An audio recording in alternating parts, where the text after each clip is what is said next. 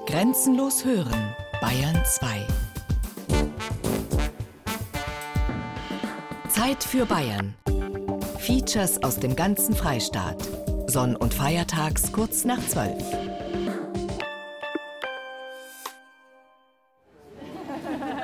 So, dann fangen wir mal an.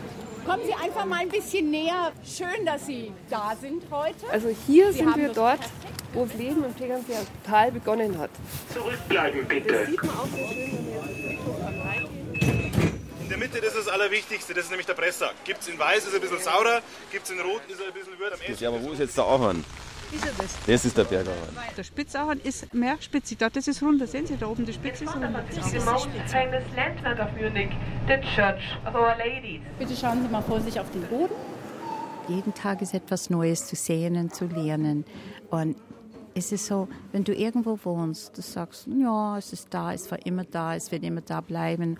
Und ich denke, ich sehe das durch ganz, ganz andere Augen, weil ich habe Bayern ausgesucht. Meine lieben Frauen und Herren, jetzt los, zeig's Wie man sehen kann, ist da ein spiritueller Grundgedanke in München drin. Wenn man jetzt dann rüberschaut, sieht man gerade schon in das Garmischer Gebiet, diese Berge, diese Hügelformen, die sind weich, rundlich, lieblich. Man kann selber durch die Stadt rumlaufen, man kann mal lesen in einem Reiseführer, aber das ist alles sehr oberflächlich. So, wir fahren jetzt genau in dieser Richtung weiter.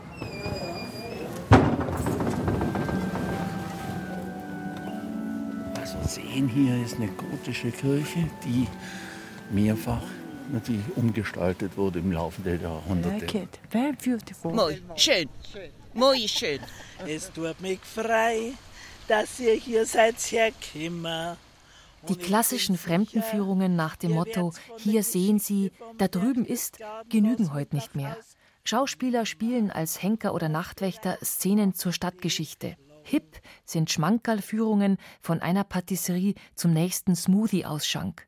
Die Leute wollen Insider-Tipps, wollen das Besondere erleben. Und das, was eben noch spannend neu war, ist heute schon selbstverständlich. Die Ursprünge des Fremdenführens liegen wahrscheinlich weit im Dunkeln, aber vermutlich ist es mit Einzelpersonen losgegangen, wenn ganz Fremde kamen, vielleicht der, der englische Tourist, ja, schon im 18. Jahrhundert und wollte eine Führung auch durch Bayern, durch Oberbayern auf die Berge, hat er irgendeinen Einheimischen bezahlt und der hat ihn mehr oder weniger geführt. Wobei es da eher darum ging, den schönsten und vor allem sichersten Wanderweg auf den Berggipfel zu finden, erzählt der oberbayerische Bezirksheimatpfleger Norbert Göttler. Und als dann im 19. Jahrhundert die Bildungsbürger zur Sommerfrische kommen, schicken die Bauernsöhne die Mägde in den Stall und geben selbst den Berg- und Heimatführer. Ein willkommenes Zubrot. Doch die Gäste wollen immer mehr. Man wollte was sehen und man hat schon gemerkt, dass natürlich viele Kunstschätze da sind, Kirchen, Kapellen, Klöster, die einem jetzt nicht so professionell zur Verfügung standen wie heute mit geregelten Öffnungszeiten. Also brauchte man einen Türöffner, einen Führer, einen Cicerone. Meist waren das pensionierte Lehrer, die Geburtsstunde der Heimatpfleger und Heimatführer.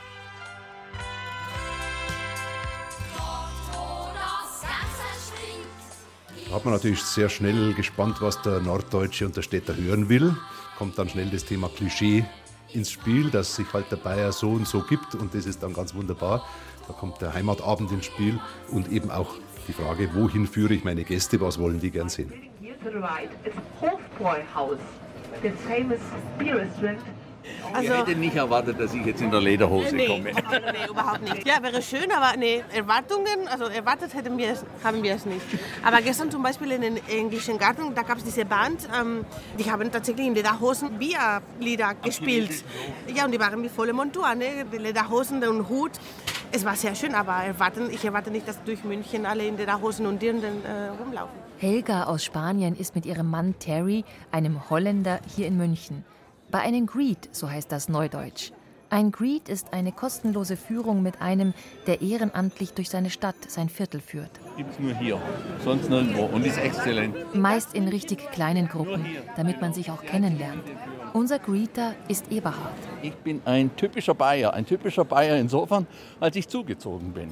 Eberhard, knapp über 60, eigentlich aus Oberschwaben, lebt seit 25 Jahren in München.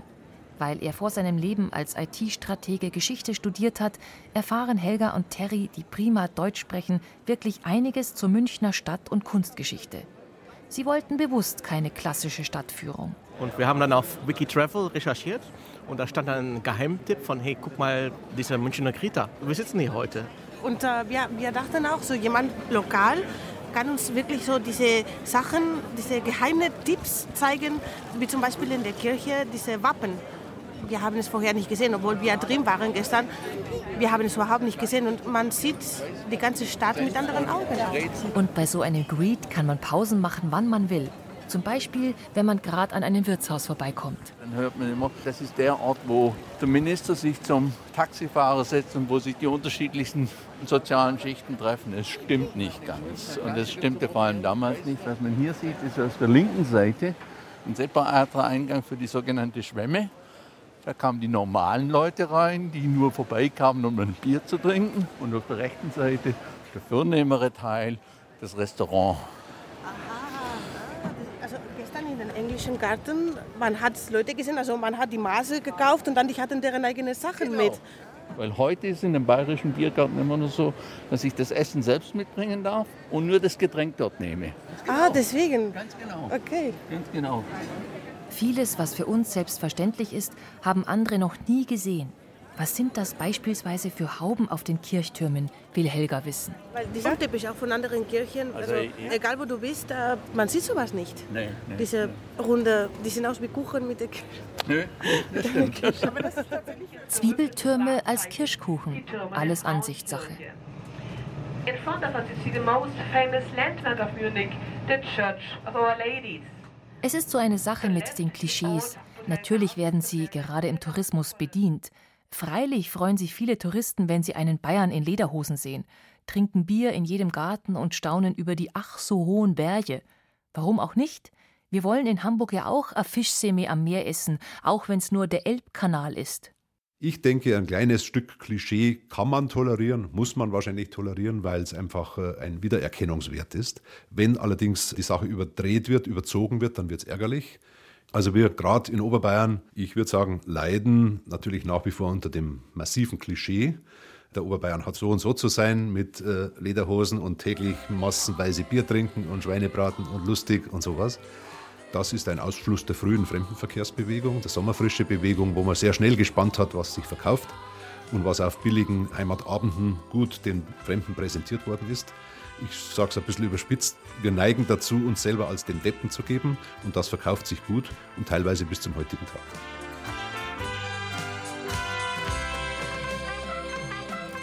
seinen ganz individuellen Zugang dazu. Heimatführer kann man lernen, zumindest am Tegernsee. In einem mehrere Monate andauernden Ausbildungskurs bei Christine Miller, selbst begnadete Geschichtenerzählerin. Sie weiß genau, worauf es ankommt, nämlich nicht allein aufs Wissen. Die Geschichten, das Erlebte ist das, was hängen bleibt. Ihr Rat, wenn ich etwas nicht selbst erlebt habe, dann hole ich mir einfach Hilfe. Gehe mit den Gästen zu einer Sennerin oder einem alteingesessenen Handwerker. Weil das ist ja auch etwas, was bei so einer Heimatführung toll ist. Man geht wohin und besucht jemanden, den man als Gast sonst nicht treffen würde. Und auch wir haben dann diese Verantwortung, dass wir die Leute nicht vorführen. Hier seht ihr den alten Huberseppel, der schon seit 20 Jahren auf die Alm geht. Jodel mal ein bisschen Seppel, ne? so kann ich das machen. So machen es sicher auch manche. Ich kann aber wesentlich schöner für den Seppel und für die Teilnehmer daraus eine, eine echte Begegnung machen. Eine Begegnung etwa wie an diesem Tag der Ausbildung in Gmund mit der resoluten Trachtenvereinsvorsitzenden Marianne Schoris, die schon unzählige Dirndl genäht hat und sich vor den Augen der Teilnehmer verwandelt, ihr Hochzeitsgewand, ihren kostbar bestickten Schalk anzieht. Also die Sache mit dem Kostüm, das war diese Dame aus dem Rheinland, die zu mir gesagt hat, ach bitteschön, darf ich mir mal Ihr Kostüm betrachten? Meine Antwort darauf war dann nach kurzem Überlegen, würden Sie Ihr Brautkleid als Kostüm betrachten? Ach nein, nie im Leben.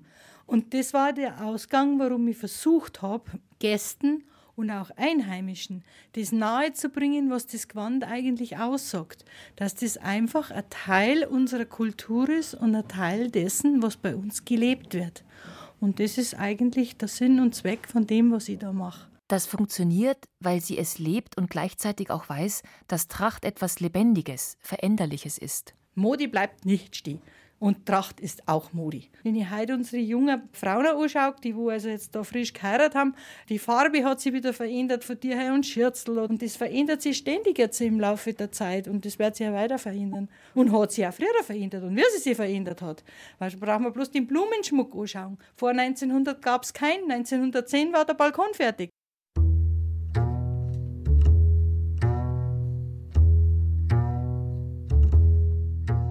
Wo Heimat aufgehört hat, Heimat zu sein, entsteht das Heimatmuseum. Gerhard Polt.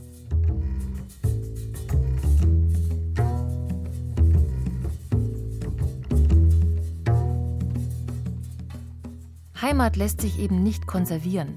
In der Pause entspinnt sich unter den Teilnehmern, den angehenden Heimatführerinnen, eine Diskussion, ob man bei der Führung Tracht tragen sollte. Naja, ich denke, dass man das liebt, dass man das einfach gern anzieht. Das gehört zu einem. Wie sie sagt, man macht es sich zu eigen. Das ist kein Kostüm, was ich für die anderen anziehe, sondern das ziehe ich einfach gern an. Aber weil ich das mag und nicht, weil das einer sagt, das musst du so oder was die anderen noch sagen. Aber wer darf was zeigen? Darf auch Wladislav Schaftarov aus Bulgarien Heimatführer hier am Tegernsee sein? Vom ersten Blick, wo ich den Ort gesehen habe, wollte ich hierher. Ich komme aus so einer Gegend, die sehr gleich aussieht wie hier Tegernsee, die Bergen. Daher kommt auch diese Wille, das hier zu machen. In Bulgarien war Vladi, wie ihn alle nennen, diplomierter Reiseleiter. Hier muss er noch Fuß fassen. Es ist schwierig, in einem anderen Land das zu machen. Ich verstehe das schon, dass manche sich wundern, wie das überhaupt aussieht, wenn ein Fremder hier mal durch die Gegend läuft und stellt das vor als seine Heimat. Aber die Leute werden das noch am Anfang einer Führung merken, dass ich überhaupt nicht von da bin. Und es gibt auch äh, Führungen, die sind auch für Ausländer, für Fremdsprachige, zum Beispiel Russen. Ich sehe auch viele Araber, die haben auch nicht viel zu tun hier. Man kann auch ruhig auf Englisch eine Tour machen mit denen. Man zeigt unsere Gegend durch ganz andere Augen, weil ich habe gesagt, das ist mein Wahlheimat. Ich liebe das hier. Und inzwischen, nach 37 Jahren, kann ich wirklich sagen, ich kannte mich besser hier aus als in New York. Das glaubt man ihr gleich, der lebensfrohen, vor Begeisterung und Wissensdurst nur so sprühenden Loretta Tyler Matusiak. Das habe ich nie erlebt. Ich habe nie eine auslandfeindliche Wort bekommen. Mein Mann schon erst Preis. Wir werden die gebürtige Amerikanerin nachher noch besuchen bei ihrer Führung am Tegernsee.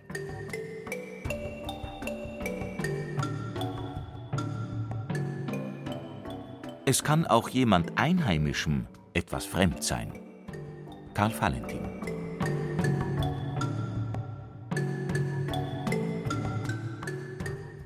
Vielleicht schauen Sie schon mal, wie gucken Sie, wenn Sie die Rolltreppe betreten. Hier fahren wir mit einer genormten Geschwindigkeit in die Tiefe. Die Rolltreppe, die Faszination Untergrund heißt die Führung von Christine Holighaus zur Geschichte der U-Bahn in München.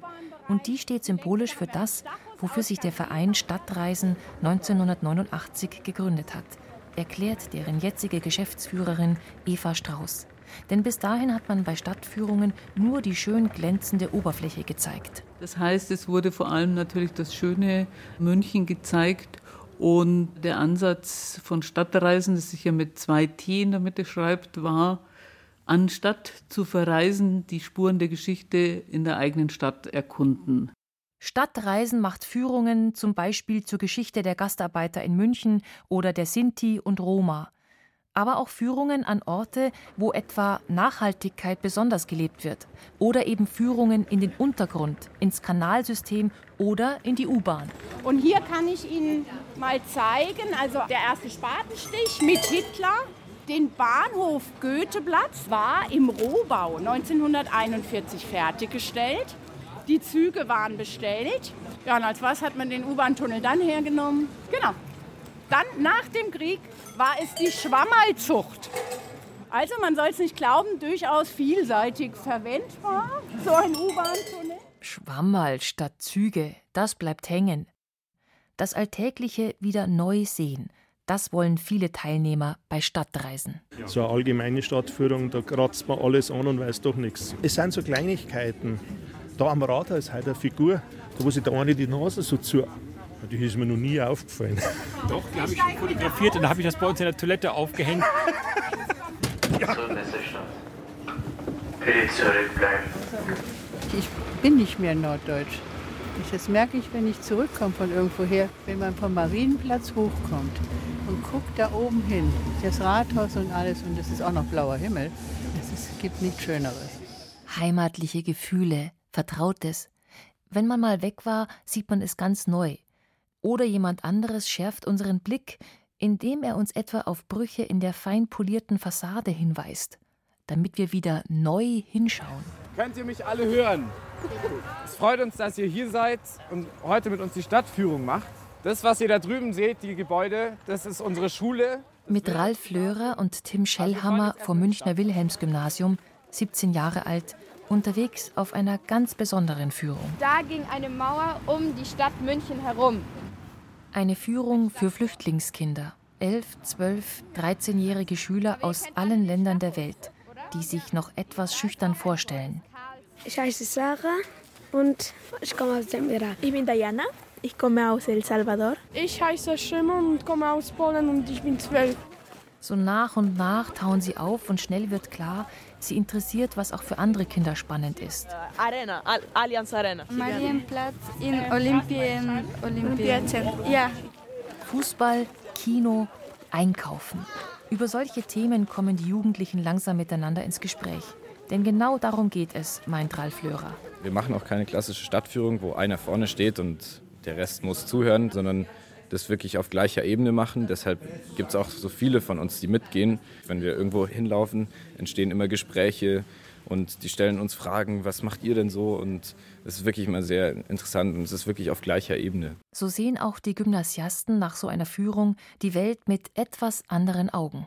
Wir haben sehr viel gelernt. Was wir auf jeden Fall gelernt haben, ist, dass die alle sehr, also das sind ja alles 10- bis 13-Jährige, die sind alle sehr lebensfroh. Also obwohl sie teilweise wirklich aus, aus Syrien oder aus Bürgerkriegsländern kommen, wo wir uns auch gedacht haben, dass, wow, dass ihr da einfach so drüber redet.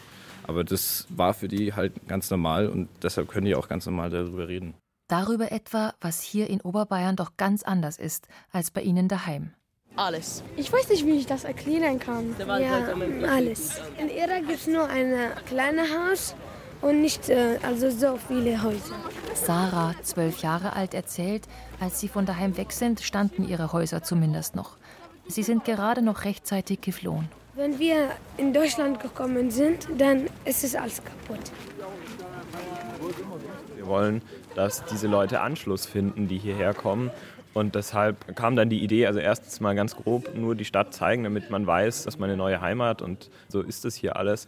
Und die Idee, dass man auch Anschluss gibt für, für die Jugendlichen, dass man Orte ihnen zeigt, wo sich vielleicht treffen können mit, mit Münchnern und, und dass da ein Austausch entsteht und dass es eben nicht zu einer Ghettoisierung oder zu einer Abgeschiedenheit kommt. Ihr seht, ihr seht den Kirchturm dort, da werden wir jetzt hochgehen.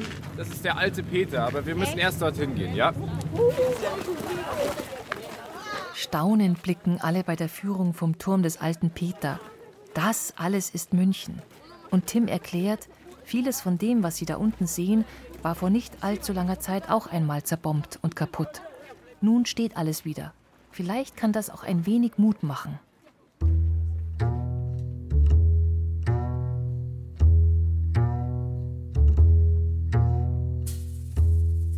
Wenn du in ein Land kommst und du musst die Sprache lernen, du suchst Freunde, du suchst deinen Platz. Ich denke, du musst viel von sich geben. Du musst unheimlich viel leisten, wenn es funktionieren will. Hi, grüß Gott. Für uns ist es sehr wichtig. Eigentlich ist das der Tor zum See. Und früher war wirklich ein Tor, der Loretta Tyler Matusiak führt eine große Reisegruppe aus der Altmark zwischen Berlin und Hannover. Einen ganzen Tag zu allen wichtigen Orten im Tegernseer Tal. Nicht leicht an einem Tag im Mai, an dem die Eisheiligen ihren Namen gerecht werden. Es regnet, hagelt und schneit. Mit der Führung von Loretta sind die Teilnehmer sehr zufrieden, auch wenn sie hörbar nicht von hier ist. Das ist für uns kein Problem. Also, sie hat das sehr gut rübergebracht, auch sehr sachkundig vermittelt, was wir hören wollten. Sie ist auf jeden Fall unbefangen rangegangen. Wahrscheinlich, weil ihre familiären Wurzeln nicht hier liegen. Und das war für uns wahrscheinlich dann auch sehr viel einfacher nachzuvollziehen, was sie uns erzählt. Wichtig ist für mich, dass ich auch nochmal eine Führung habe. Es nützt mir ja nichts, wenn ich irgendwie im Museum gehe oder mir irgendwas anschaue, ich aber nicht weiß, warum steht dieses Denkmal oder warum steht es hier nicht, sondern muss mir jemand erklären. Zum Beispiel, warum die Kühe hier so braun-weiß gefleckt sind. Miesbacher Fleckvieh eben. Das war nicht immer so. Erst seit 1837, dank Max Obermeier. Der Bursche war 17 Jahre alt und dann er hat die Idee, er hat diese, von dieser Simmentaler Kühe gehört und in der Schweiz, es hat vier Tage gedauert und hat etliche Vieh mitgenommen. Unsere Miesbacher Vieh ein bisschen ja, aufzubessern, muss ich sagen, dass die dicke Fette mehr Milch und mehr Fleisch geben. Dann haben wir unser Fleckelvieh. Daten sind das eine, aber solche Geschichten sind es, die Loretta gern erzählt und die im Kopf bleiben. Sie selbst ist wegen der Liebe hier hängen geblieben. Du hast einen ganz anderen Blick und es ist eine ganz andere Welt. Ich meine, was ist Klischee Bayern? Ist das der Lederhosen und der Löffel und der Fenster und die ja, Holz für die Hütte und alles. Bayern ist so viel mehr. Ich denke, es hängt immer von Heimatführer zu Heimatführer, wie du das präsentiert kannst. Ich kann das klischeehaft Bayern nicht präsentieren, weil ich sehe das nicht so. Wo Sama, wo Sama. Wo Sama, wo Sama. Hallo, hallo. Wir wollten uns eigentlich bedanken für Spaß und Tolls heute Abend eine gute Heimreise. Wo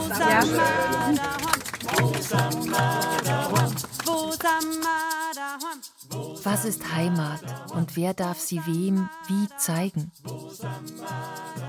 Der Begriff Heimat ist schwierig und keine 200 Jahre alt erklärt der Bezirksheimatpfleger Norbert Göttler. Heimat war nie ein Idyll, das haben die Leute früher gut verstanden, dass das kein Idyll ist, aber es war eine Selbstverständlichkeit, man hat es nicht reflektiert.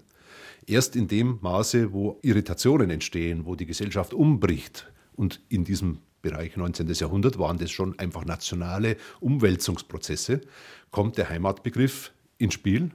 Auch der Heimwehbegriff, der Heimwehbegriff kommt erst im 19. Jahrhundert, wenn die Leute gezwungen sind, ihre Heimat zu verlassen. Und was wir damals schon erlebt haben, erleben wir jetzt wieder. Umwälzungsprozesse, Unsicherheit, Ängste. Kein Wunder, dass wir uns da wieder im Heimatrausch befinden. Wir möchten so gern daheim sein die alte Sehnsucht nach einem, der uns zeigt, wo es lang geht, der die Führung übernimmt durch die Überfülle an Informationen und zwischen allen Wiki-WhatsApps die Zusammenhänge erklärt. wir sind froh, wenn uns jemand als Cicerone, aber auch als Alltags-Cicerone zur Verfügung steht und uns beiseite steht. Wir suchen Dinge, mit denen wir uns identifizieren können, kehren zurück an die Orte unserer Kindheit oder an die, an denen wir mit unserer ersten Liebe waren. Heimat als nostalgisches Gefühl. Wir müssen nur aufpassen, dass wir das, was die Geborgenheit, das Vertraute ausmacht, nicht zementieren. Also ich habe mal irgendwo geschrieben, wir leben in der glücklichen Situation, dass wir nicht mehr genau wissen, was Heimat ist.